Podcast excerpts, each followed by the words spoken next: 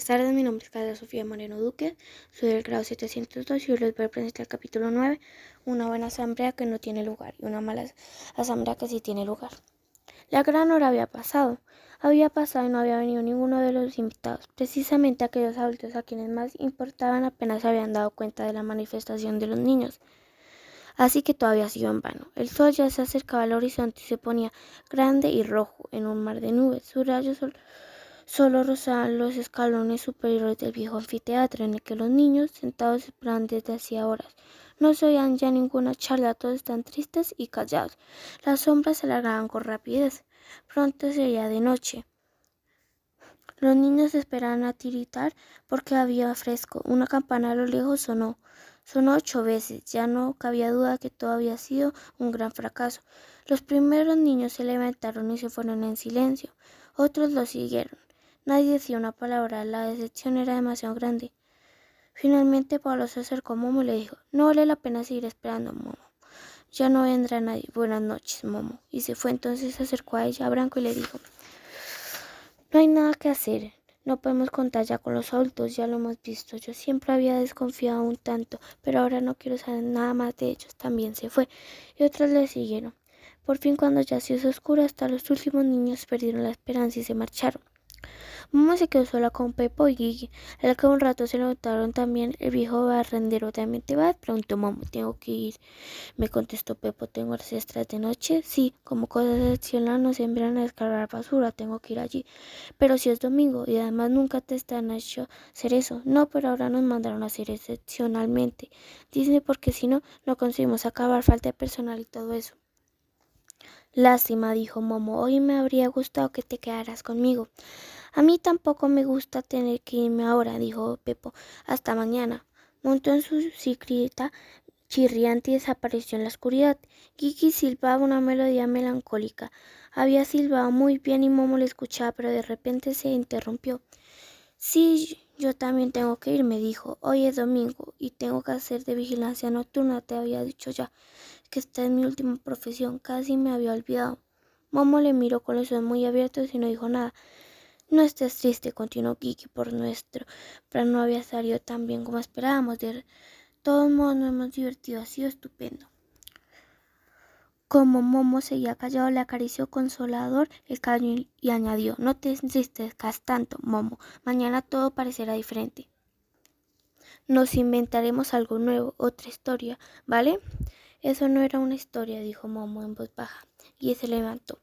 Ya te entiendo, pero mañana seguiremos hablando de ello, ¿de acuerdo? Ahora tengo que irme. Ya se me hace tarde, tú deberías acostarte ya. Y se fue mientras silbaba su canción melancólica. Así que Momo se quedó solo en el gran ruedo de piedra. La noche parecía estrellas, el cielo se había cubierto de nubes. Se levantó un viento curioso, no era de fuerte, pero incesante, y una frialdad sorprendente. Se podría decir que era frío ceniciento. Allá lejos, delante de la gran ciudad, se alzaban los grandes vertederos. Eran verdaderas montañas de ceniza, cascostes, latas, colchones viejos y residuos de, plástico, cajas de cartón y todas las otras cosas. Cada día se tiraban en una gran ciudad y esperaban a que aparecer dentro de las grandes hornos de basura. Hasta bien entrada de noche ayudó a Pepo, junto con sus compañeros, a sacar la paletera de basura de los camiones, que esperaban una larga fila con los focos encendidos al que los descargaran. Cuanto más vaciaban, más se añadían en la cola de espera. Daos prisa, gritaba todo el rato, vamos, vamos, o no acabaremos nunca. Pepo había pateado y paleteado hasta que la camisa se le quedaba pegada al cuerpo. Hacía demasiado había acabado. Como Pepo ya era viejo, no era demasiado fuerte. Estaba sentado, agotado y sudoroso, en una vieja bañera, agujeada y volcada, intentando recuperar el aliento. Eh, Pepo, gritó uno de sus compañeros, nosotros nos vamos a casa, ¿vienes? Un momento, gritó Pepo poniéndose la mano sobre el corazón, que le dolía. ¿No, ¿No estás bien, viejo? preguntó otro. Estoy bien, respondió Pepo. Machaos, yo me quedo un rato descansando. De acuerdo, dijeron los demás buenas noches y se fueron. Se hizo el silencio, solo las ratas correteaban por los escombros y silbaban en vez en cuando. Pepo se durmió con la cabeza apoyada en los brazos. Se había, había cuánto tiempo había dormido cuando le se repete la despertó un golpe de aire frío. Miró a su alrededor y quedó al instante totalmente despejado. En toda la gigantesca montaña de escombros había hombres grises, vestidos con elegantes trajes grises, bombines grises sobre la cabeza, carteras grises promo en las manos y pequeños cigarros grises entre los labios. Toca callaban y miraban fijamente al punto más alto del vertedero, donde se había montado una especie, una especie de tribunal. Lo formaban tres señores que no se distinguían en cada de los demás. Durante el primer momento, Pepo tuvo miedo, temía ser descubierto. No le permitirían estar aquí. Esto estaba claro, sin que tuviera que empezar mucho sobre ello. Pero pronto se dio cuenta de lo que los hombres miraban como embrujados hacia la mesa. Podía ser ni siquiera le vieran, aunque también era posible que lo tomaran por alguna pieza de basura tirada. De cualquier modo, Pepo decidió quedarse bien quietecito, presente ante el alto tribunal de la gente PLW 553C. Se oyó en medio del silencio. La voz del tonante del hombre que ocupaba el lugar central en la mesa, la llamada se repitió más abajo, resonó de nuevo, como un eco. Pero por el otro lado entonces abrió un callejón entre la multitud y un hombre gris subió lentamente hacia la cima del vertedero.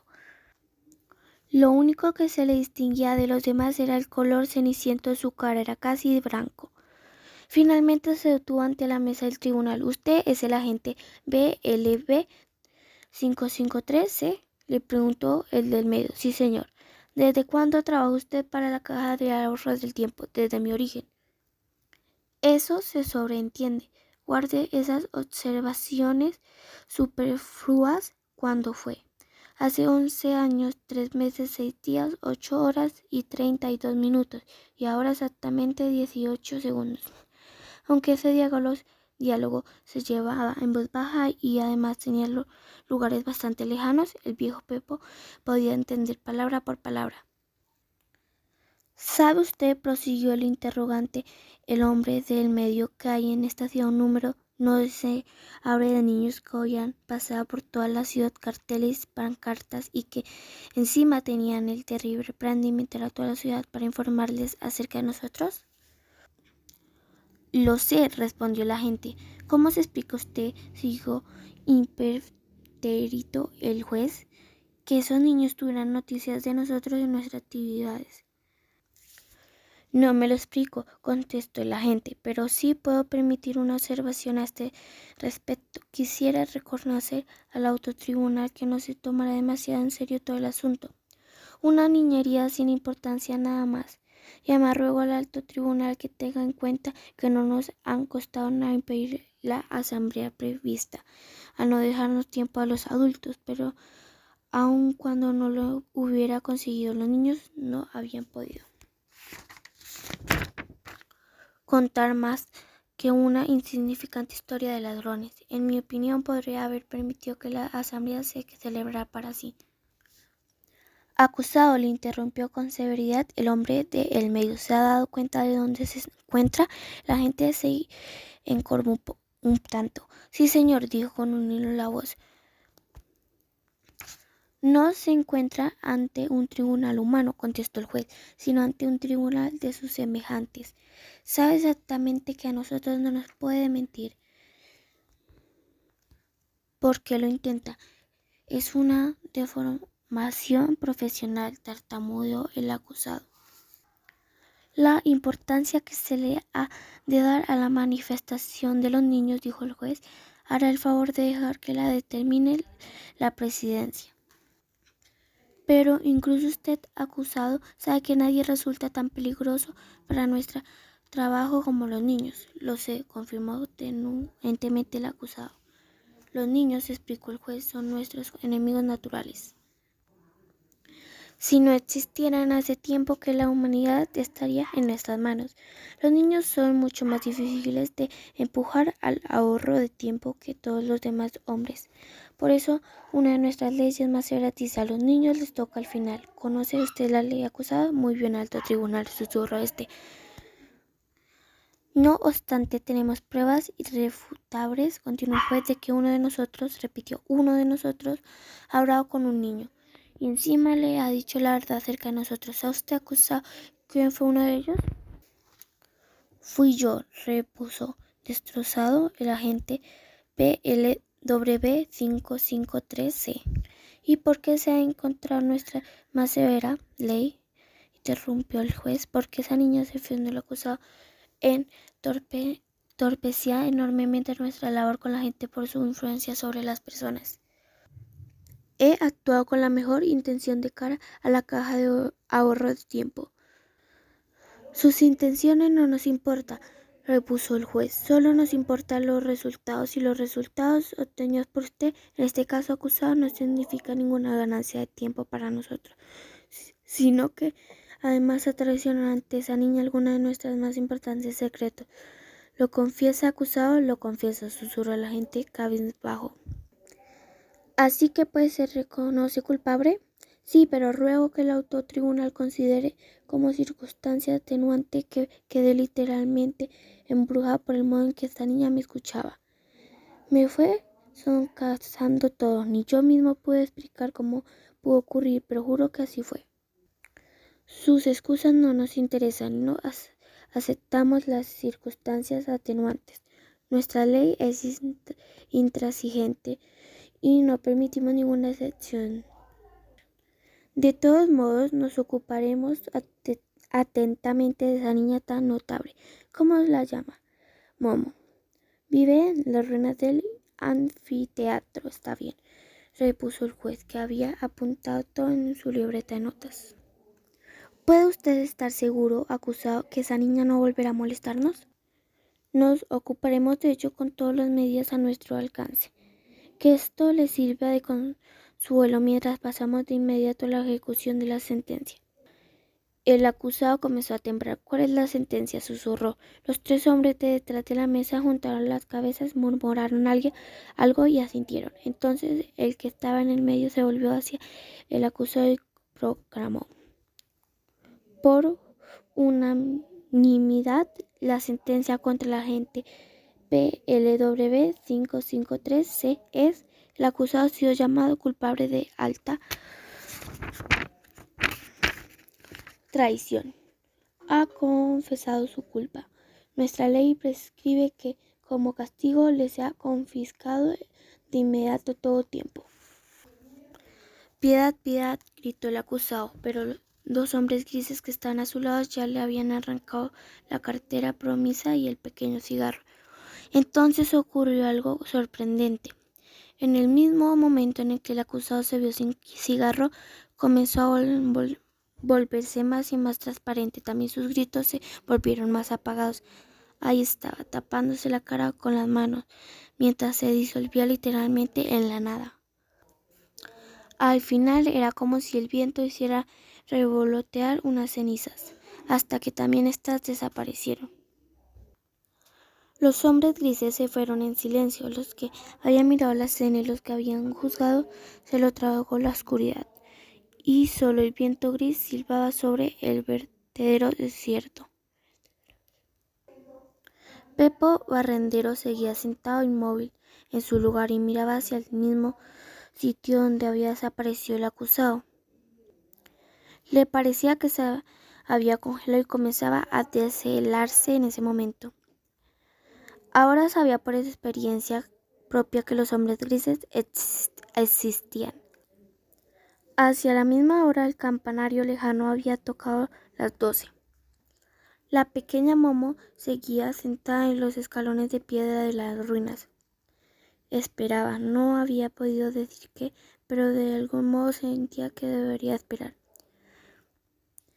De modo que había entonces no había podido decidirse a acostarse. De repente sintió que algo tocaba su pie descalzo. Se inclinó hacia adelante porque era muy oscuro y vio una gran tortuga que la miraba con la cabeza levantada y una boca extrañamente sonriente. Sus inteligentes ojos negros brillantes con tal amabilidad como si de un momento a otro fuera a comenzar a hablar. Momo se inclinó hacia allí y le rascó la barbilla. Hola, ¿quién eres tú? preguntó en voz baja. Es muy amable que tú por lo menos vengas a visitarme, tortuga, ¿qué quieres? Momo no sabe si él que al principio no se había dado cuenta o si no empezaba a ser visible hasta aquel momento, pero el caso es que de pronto empezaron a relucir en la tortuga unas letras que parecían salir de dibujo del caparazón. Ven, deletreó Momo con dificultad. Sorprendida se irguió. ¿Te refieres a mí? Pero la tortuga ya había empezado a moverse. Al cabo de unos pocos pasos se detuvo y se volteó a mirar a la niña. Sí que se refiere a mí, dijo Momo. Se levantó y comenzó a caminar tras el animal.